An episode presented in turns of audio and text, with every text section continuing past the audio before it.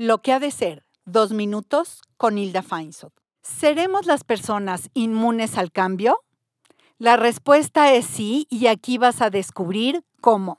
Tienes muchas evidencias en tu vida en el ámbito de salud, de bienestar, de alimentación, de ejercicio, pero también otras en el ámbito laboral, que son una muestra de haber padecido inmunidad a cambiar.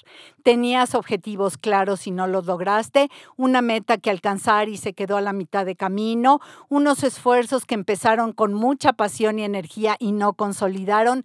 Eso es inmunidad al cambio te puedo invitar a que veas qué es lo que te pasa para que puedas intervenir en tu mente.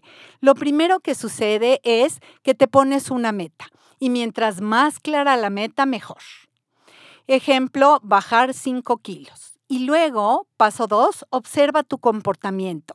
Si tu comportamiento te ayuda a lograr la meta o te perjudica. Hay dos fuerzas, la de tu meta y la de tu comportamiento. Si tu meta y tu comportamiento están alineados, lo vas a lograr. Si presentan acciones contrarias, no va a suceder. Así que cuando no sucede, te invito a ver el tercero de los elementos. Y eso es lo que te preocupa, lo que puede estar interfiriendo en que logres el objetivo. ¿Te preocupa delegar y que digan que no te estás haciendo cargo? ¿Te preocupa que cuando sueltes algo tus clientes se molesten? ¿Te preocupa porque crees que tú eres el mejor para ese trabajo?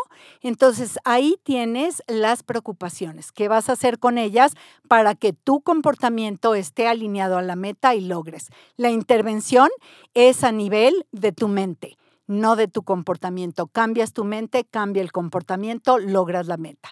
Te invito a ver cómo modificar esto en Kegan y Leahy, inmunidad al cambio.